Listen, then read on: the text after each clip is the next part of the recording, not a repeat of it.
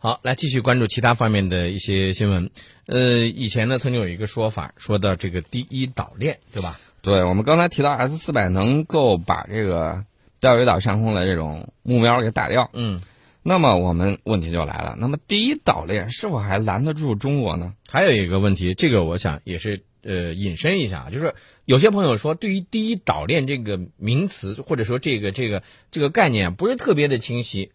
通常第一岛链被认为是北起日本群岛、琉球群岛，中接台湾，然后呢南至菲律宾，呃，形成了这种链型的这种岛屿带。嗯，呃，这个冷战时期呢，几乎所有上述的群岛都有美国还有他盟友的这种军事基地。嗯，冷战之后，大家知道这个金兰湾有一支，冷战之后金兰湾的那支苏联舰队是消失了，嗯这个方向上的美军基地相应的也裁撤了。嗯所以说呢，这个时候这条封锁链上的南方多个环节出现了缺失，但是嗯卡住我们进出太平洋这个北方环节，嗯嗯包括日本群岛、琉球群岛在内的美日军事基地，嗯仍然势力非常雄厚。你发现没有？就是现在这个像亚太美军的一些呃相对比较强悍的一些这个东西呢，都应该说聚聚集在这个日本的。对，主要在日本的三泽、横田，还有冲绳的加手纳这个空军基地。嗯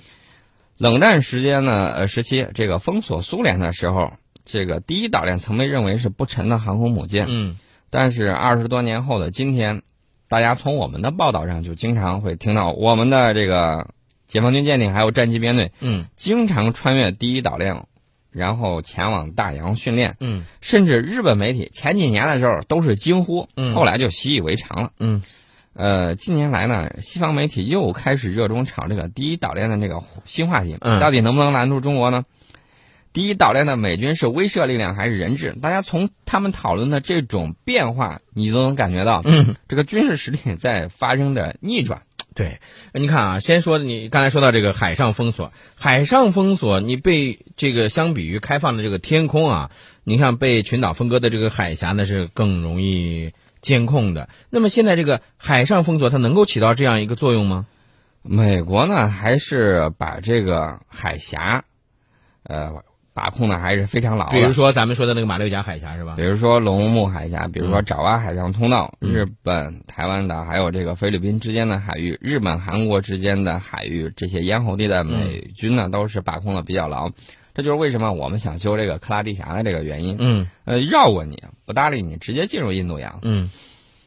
呃，目前呢，包括日本，日本神奈川县的横须贺是美日在第一岛链的最大海军集结地。嗯有华盛顿号航空母舰，还有这个佐世保海军基地，呃，跟那个旁边那个九州嗯跟横须贺是遥相呼应的。嗯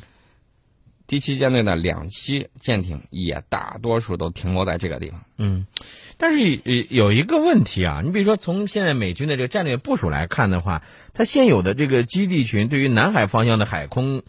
监控啊，这个应该是应该是有一种那种鞭长莫及的感觉啊哈、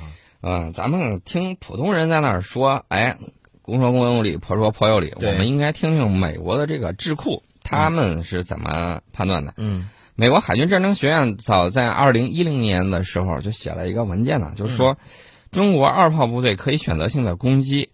驻日美军机场，嗯让美军无法跨呃发挥这种空中战力，嗯从而失去插手这个冲突的这种机会。嗯兰德公司这个挺著名的兰德公司连年写报告，嗯就说警告日美国呀，除了中国的二炮部队之外，嗯中国快速发展的空军远程打击力量，同样可以对靠近亚洲大陆的美军基地进行先发制人的这种打击。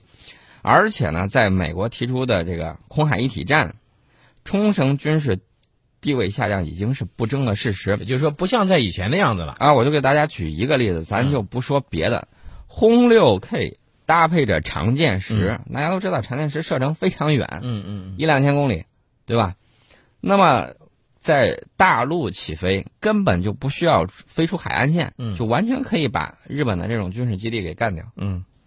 呃，还有一个就是这个美国的《空军时报》也曾经分析啊，他说这个美军重点建设关岛基地，并且把部分驻日美军转移到远离亚洲大陆的这个基地呢，目的是很简单，就是避免所有的鸡蛋放在一个篮子里。这个美国还有一个媒体《战略之夜》，我们经常提到了，他说的更危言耸听，嗯说这些美军已经成为中国的人质了。嗯，哎呦，这个我们担不起啊。啊，对。